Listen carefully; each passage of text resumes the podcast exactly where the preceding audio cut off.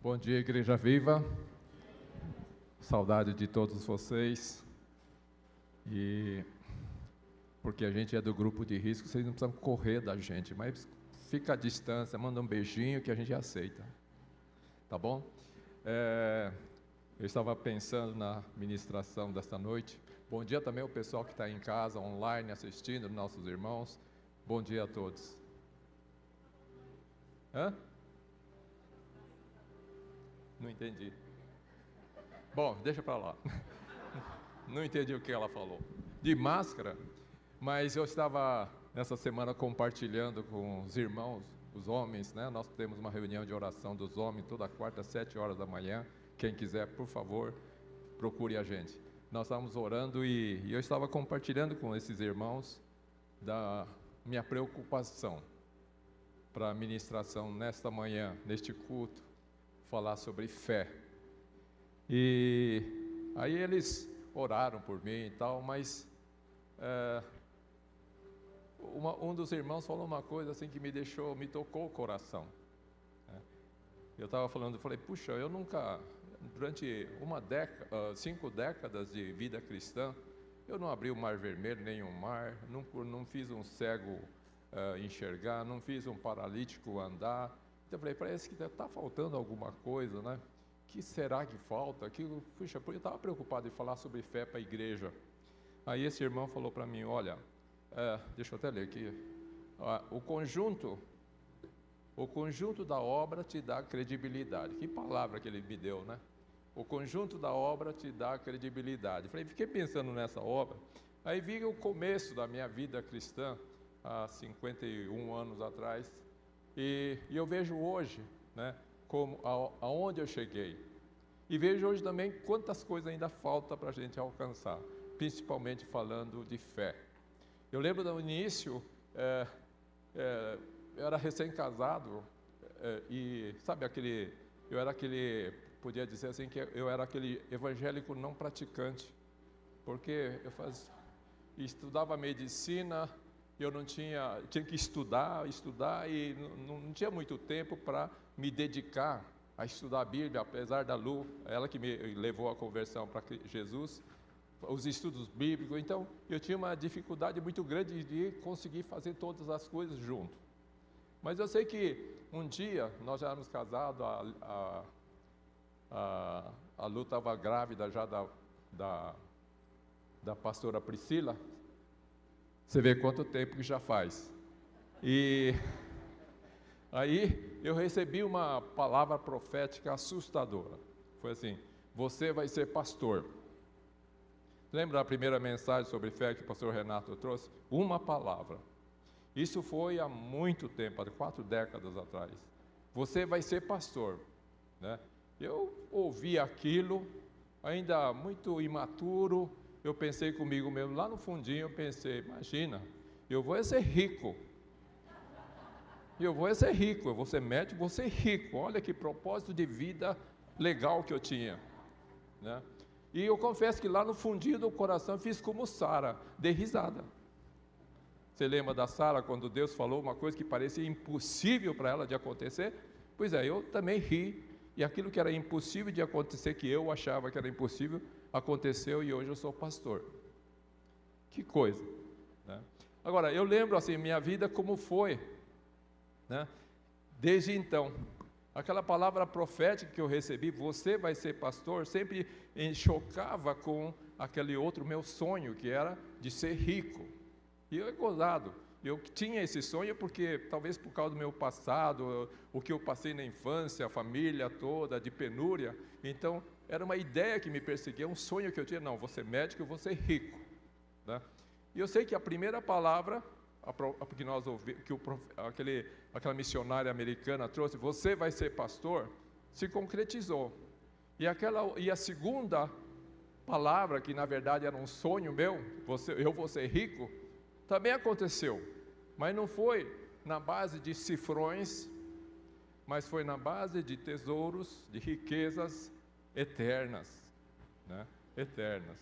Então, e até hoje eu carrego esta riqueza, porque esta riqueza né, não está, não está assim no desejo de, ser, de cada vez ser melhor, mas essa riqueza foi convertida, foi, foi uh, vamos dizer, foi administrada acerca, uh, sobre a família, sobre a igreja, sobre o próprio trabalho profissional. Eu apliquei essa riqueza eterna em cada uma das áreas da minha vida durante os longos anos. Eu, e por isso, aquele sonho que eu tinha foi mudado por Deus. Uma palavra que Deus sabia que não era aquilo que ia acontecer da forma como eu pensava, embora Ele, Ele quisesse que eu prosperasse. Então, se você tem um sonho, não desista do sonho. Pode ser que o Senhor mude, mas não desista do sonho. Um humorista, eu gosto, adoro o sonho. Eu adoro o sonho.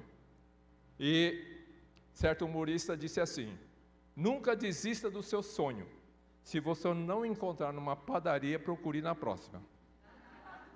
Vocês já ouviram isso? Quem já ouviu isso? Não desista do seu sonho. Se você não encontrar numa padaria, procura na próxima. E eu adoro sonho. Eu encontrei essa padaria próxima. Essa padaria próxima se chama Casa de Pão. Uma padaria. Casa de Pão. Na Bíblia, Casa de Pão. Belém significa casa de pão. E Belém é onde nasceu Jesus, o pão da vida. E isso, na vida da gente, faz toda a diferença. Isso nos leva a caminhar em fé cada vez mais profundamente, como nós temos estudado. A fé, quando a gente se alimenta do pão vivo que desceu do céu, faz com que nós estejamos cada vez mais próximo de Jesus. Gostei das, do louvor desta manhã. Nós cantamos que eu estou preso em Jesus. É isso que Ele quer. Ele quer nos prender junto a Ele, cada vez mais próximo dele. E ter fé em, mais, com mais profundidade. Uma fé mais profunda significa você estar mais perto de Jesus. Na semana retrasada, nós ouvimos a pastora Priscila falou sobre relacionamento com Deus.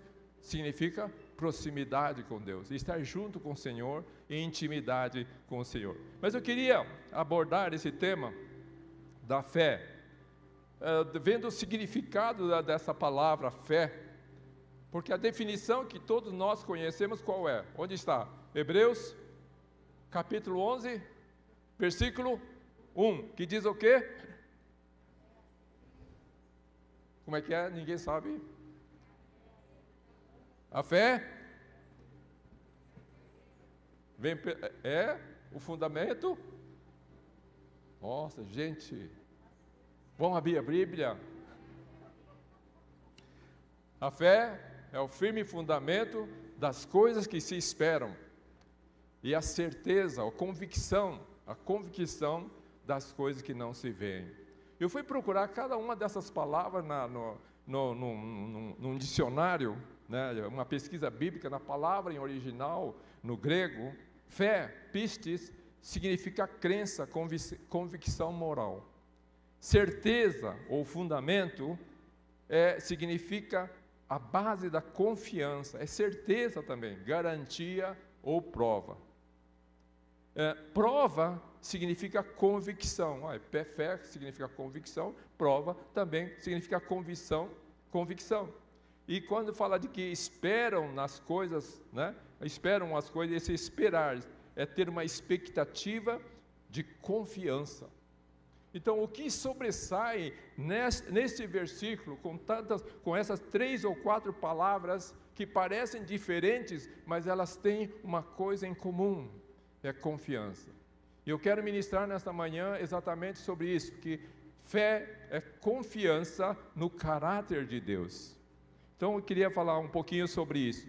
Quando você lê lá em é, quando você vê Hebreus 11, versículo 1, você não vê a pessoa que é doadora ou aquela que vai doar alguma coisa, vai cumprir essa sua expectativa, essa sua uh, certeza, ou aquilo que você está esperando, confiando que vai acontecer. Não aparece. Mas em Hebreus 12, 2, a gente sabe que Jesus é o autor e consumador da nossa fé. Veja que não aparece a palavra Deus ou Jesus no versículo 1. Mas versículo, Hebreus 12, 2 diz que Jesus é o autor e consumador da nossa fé. Então, quando você vê é, é esse versículo, que fé é o firme fundamento das coisas que se esperam, a convicção, a prova de fatos que não se veem, significa que você está tendo, você está declarando, subentendido aí, que tem alguém, que é Jesus, que é o autor desta fé que nós temos. Amém? Ele está presente nessa passagem. Veja bem que aqui não está, nós não estamos falando somente de coisas que nós desejamos, coisas que nós esperamos ou promessas que se cumprem. Quando a gente vê Gênesis capítulos 15, versículos 5 e 6, fala assim: Então Deus levou Abraão para fora e disse: Olhe agora para o céu e conta as estrelas, se podes contar. E acrescentou-lhe: Assim será a tua descendência. Estava fazendo, trazendo uma palavra profética para Abraão, o que ia acontecer com ele e com a sua descendência. E a palavra continua diz assim: E creu Deus no Senhor, e o Senhor imputou-lhe isso como justiça. Aqui fala assim que, de, que Abraão creu nas promessas? Não, ele creu no Senhor. Creu no Senhor. Então o importante a gente ver aqui que é ver em quem Abraão creu e não no que ele creu. A fé não se baseia então só em promessas de Deus, mas sim no Deus da promessa, aquele que faz a promessa. Se baseia na confiança que você tem em quem faz a promessa. A minha fé no início não se baseava naquele, no Deus que fez a promessa ou deu uma palavra profética, você vai ser isso. Eu fiquei longe dessa, dessa, dessa palavra, fiquei por muito tempo. Né? Mas fé, a fé que realmente traz resultado, que vai mudar a sua vida, que vai levar você a caminhar dentro do seu propósito, é a fé que mostra que você tem confiança, não tem confiança no Deus que fez a promessa para você. Independentemente do nível de conhecimento que você tem de Deus hoje, se você confia que Ele é o Deus soberano, você confia que Ele tudo pode, Ele é Deus onisciente, onipotente, Ele está, Ele é ele está, e conhece todas as coisas. Se você crê nesse Deus, você pode dizer: Eu tenho a fé num Deus que é todo-poderoso, que certamente vai cumprir a promessa dele da melhor forma, não da minha forma, da melhor forma. Isso é fé, é confiança no, em quem fez a promessa e não confiança nas promessas. Geralmente a gente tem a, a nossa confiança depositada os nossos olhos estão voltados para aquilo que vai, que esperamos que aconteça, porque a própria definição de fé fala isso, né? Espera, né, tem uma esperança e está com aquela prova, certeza de que vai acontecer, coisa que não está vendo ainda. Mas geralmente a gente está, maior parte das vezes estamos buscando respostas, palavra de Deus para a solução dos nossos problemas. Ah, se Deus fizer isso, ou se Deus fizer aquilo, se Deus curar, né? Então nós estamos olhando para aquilo que nós queremos que aconteça, mas não estamos olhando para aquilo que Deus quer que aconteça. Quantos percebem isso? Muitas vezes, muitas vezes na minha vida, eu vi que assim, eu esperava muito que acontecesse tal coisa, tal resultado, mas olhava muito pouco para aquele, aquele que realmente, eu cria em Deus, mas olhava muito pouco para aquele que pode fazer todas as coisas. Não sei se vocês passaram por essa situação. Às vezes na minha vida profissional via pessoas com uma, eh, com uma doença, falava, não tem mais jeito. Eu não sei o que, que é. Eu falei assim, ah, se Deus curasse, ah, Deus cura, Deus faz isso, faz aquilo. E eu esperava aquela criança curada. Então o meu foco está mais naquilo que eu desejo que se cumpra do que no Deus que vai poder cumprir. Eu lembro de uma situação em que teve uma, uma criança, é, hoje é é, é, é, é, cristã, uma criança de um mês de idade que ficou assim num estado, falei assim, não tem mais jeito, falei para os pais. Eu fiz tudo que eu sabia. E aquela criança, e o que eu fiz, né? olha como é que a gente faz as coisas, né? quando a gente está no desespero, eu, fiz, eu sei que eu lembrei, levei um, um frasco de óleo, e cheguei lá, junto com o médico residente, ficou com o olho arregalado, porque ele falou, vai, que conduta médica ele vai tomar? Eu simplesmente cheguei lá, passei o óleo na criança, ungi a criança com óleo, fiz a oração, enfermeiro, residente, todo mundo olhando assim, e orei por aquela criança. E não via resultado nenhum. Mas essa criança, né, por causa desta criança, que depois foi recuperando aos poucos, eu vi a, a mão de Deus agindo aos poucos, não foi do dia para a noite. Mas naquele melhorar foi aquilo que me levou a falar assim: não, existe um Deus que está me ajudando, não sou eu, mais, não sou eu mais. E aquela criança, depois de um mês de UTI, né, há 40 anos atrás, talvez mais, através daquela criança, toda a família se converteu. Né? Toda a família se converteu. E essa família, todos os outros familiares, hoje estão servindo ao Senhor. Né? Uma delas, a irmã de uma dessa criança, uma delas é nossa, é membro dessa igreja. Eu falei, puxa, era uma, um caso perdido, mas somente uma oração de fé. Né? Está alguém doente? Faça oração de fé.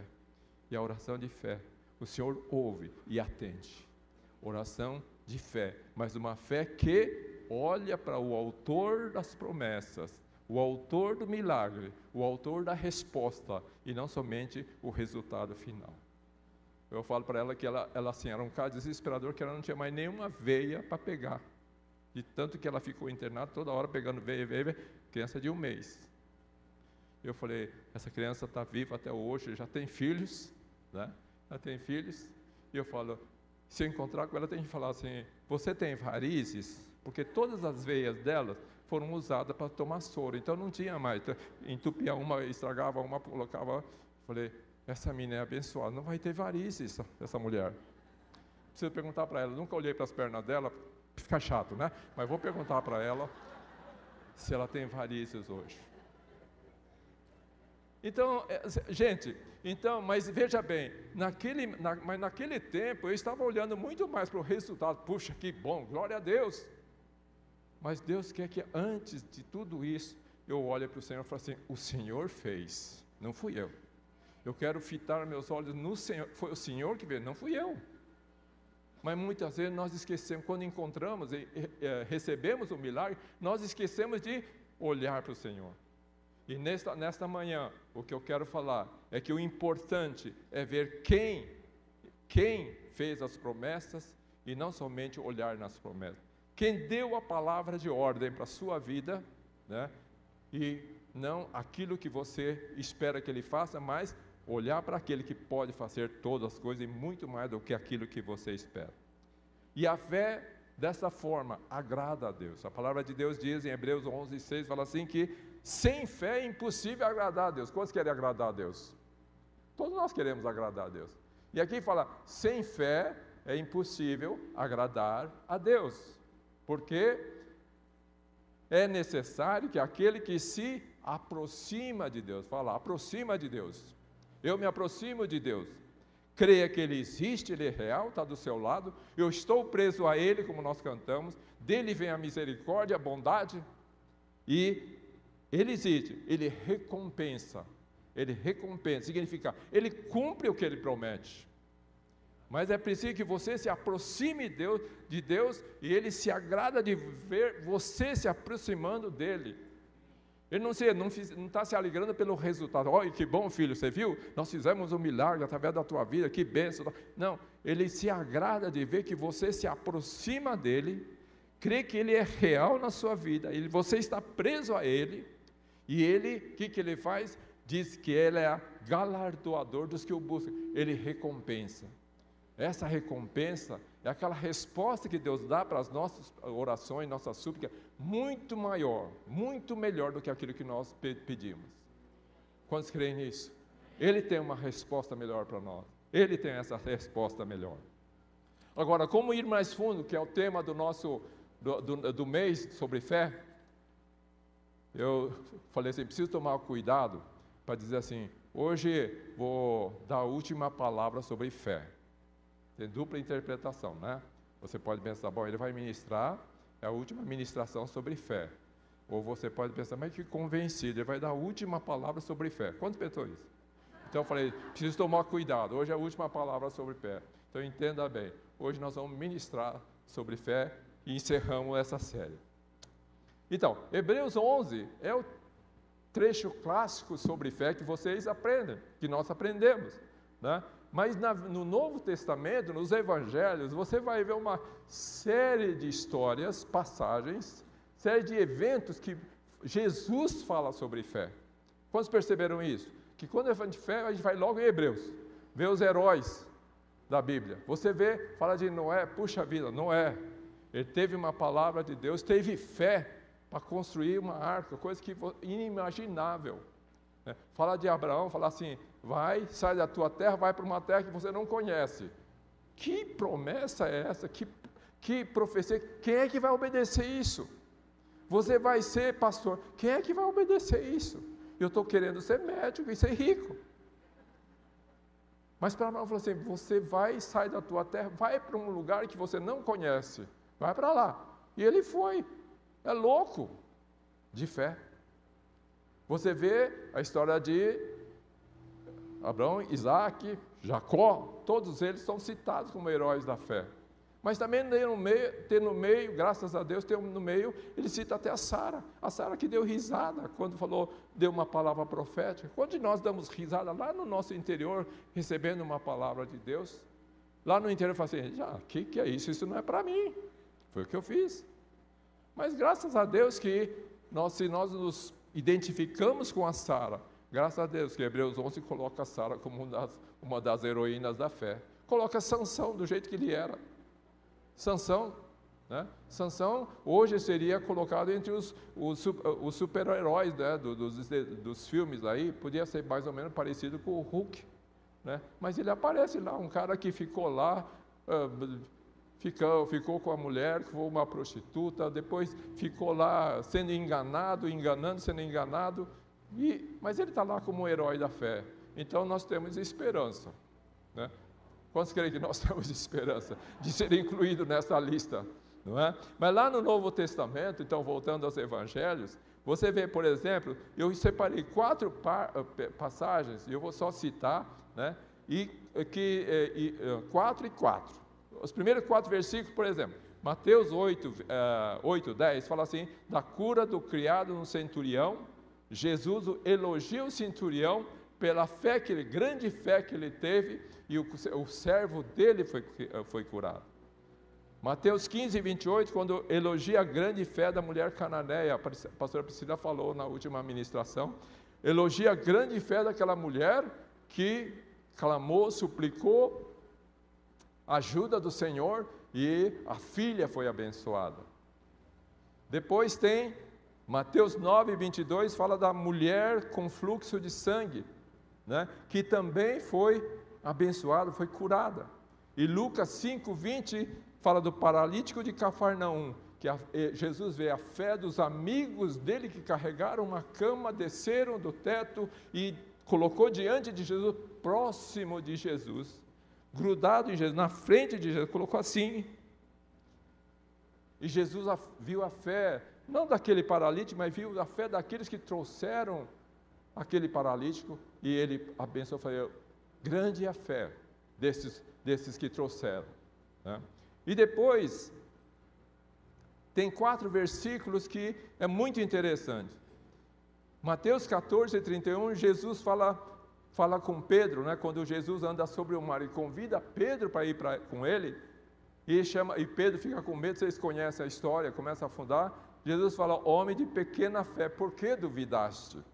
Né? Mateus 17, 20 fala da pequena fé dos discípulos né, que não conseguiram libertar um lunático. E Jesus fala que homens de pequena fé. Está falando para os seus discípulos. Depois, eh, Lucas 17, 4 a 6, quando fala do dever de perdoar o, irmão arrependido, quantas vezes? Não, Jesus fala 70 vezes 7. Aí os discípulos falam, aumenta-nos a fé. Aí Jesus diz, se vocês tiverem fé, com pequena fé, como um grão de mostarda, que é tão pequenininha, vocês fariam coisas impossíveis. Então nós vemos aqui os versículos que mostram, mostra assim, de um lado mostra, por exemplo, pessoas curadas, né? E depois de um lado, são elogiadas pessoas comuns, como eu e você.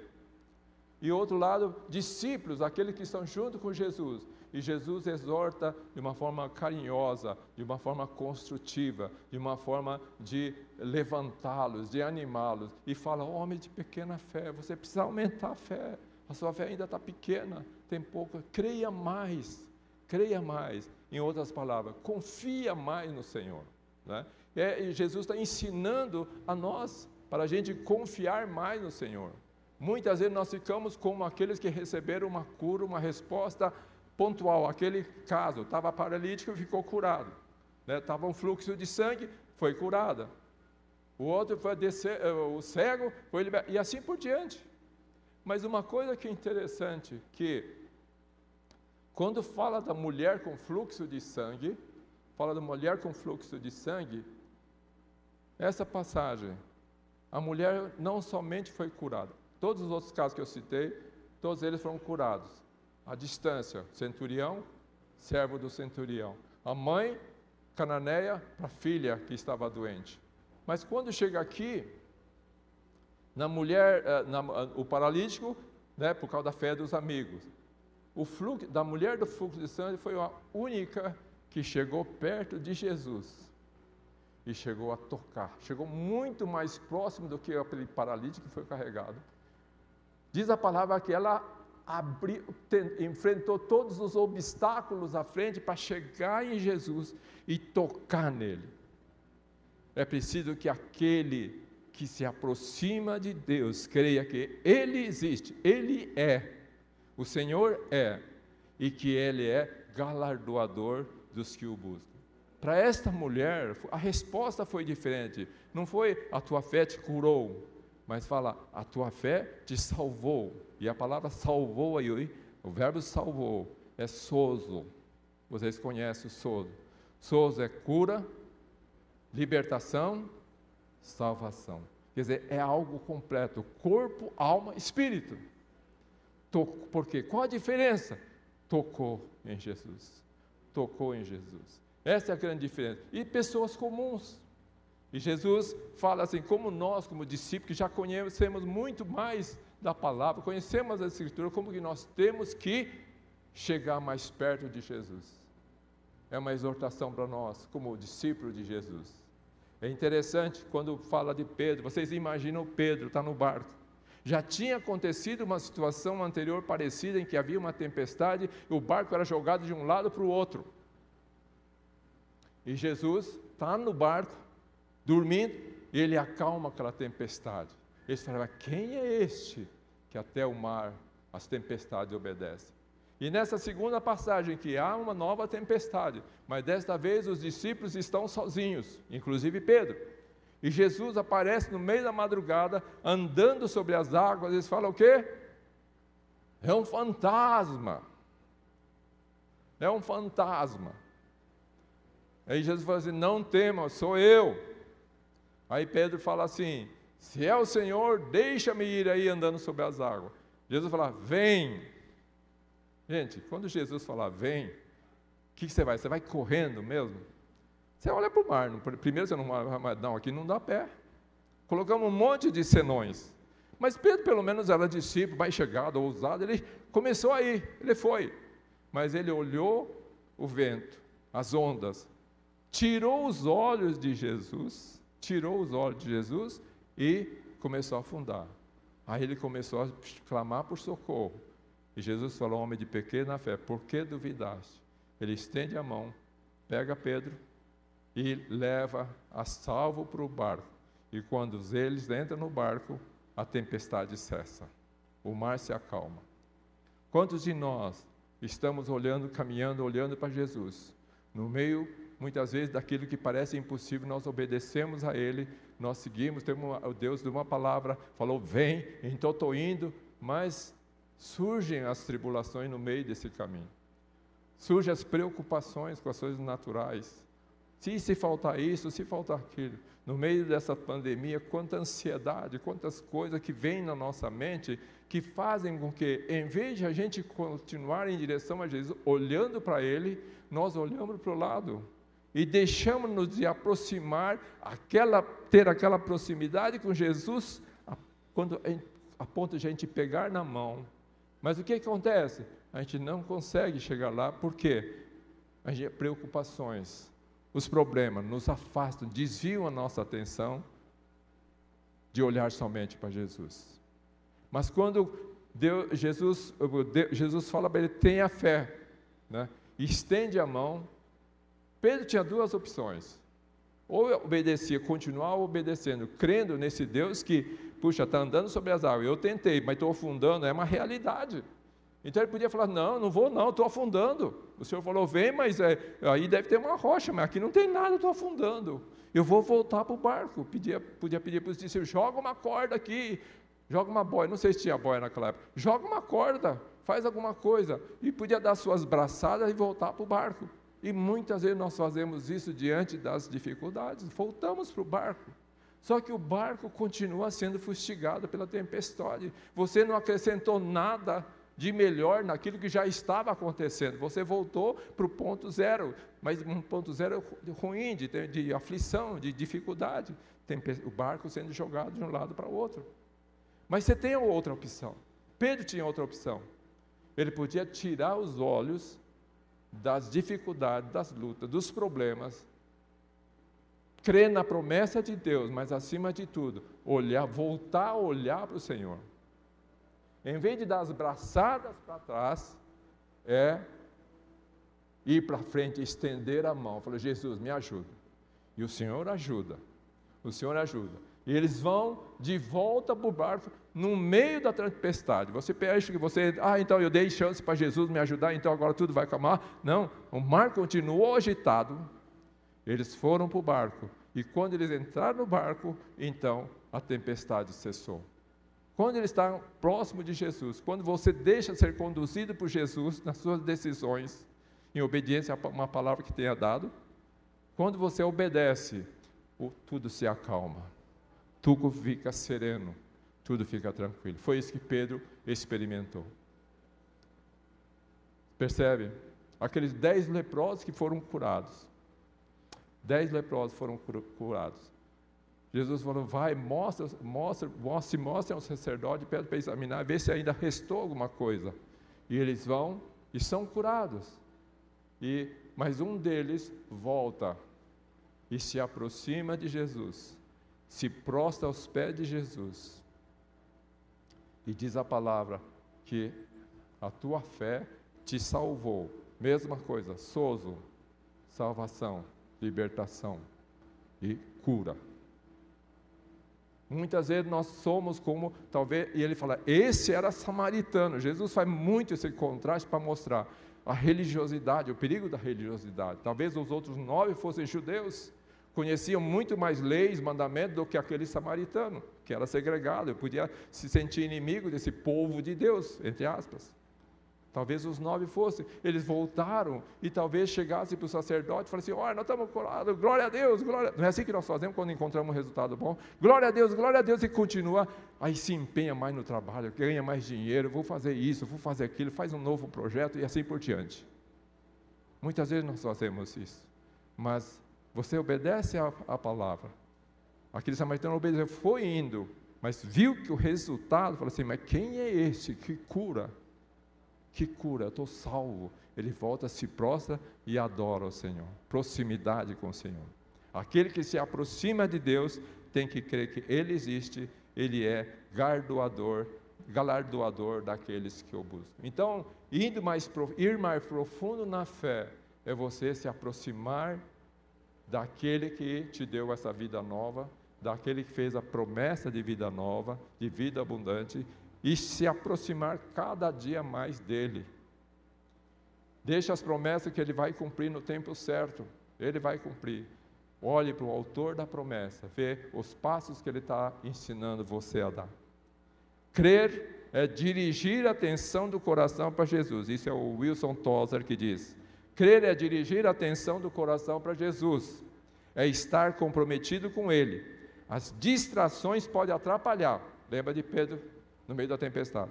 Mas quando o coração está comprometido com Ele, quando você está preso a Jesus, após qualquer desvio, a atenção voltará para Ele e repousará sobre Ele. Amém? Qualquer distração, nós estamos sujeitos a distrações e desviar a nossa atenção do Senhor. Mas quando nós temos um compromisso, nosso coração está comprometido com Ele, após qualquer desvio, a nossa atenção volta para Ele e repousará sobre Ele.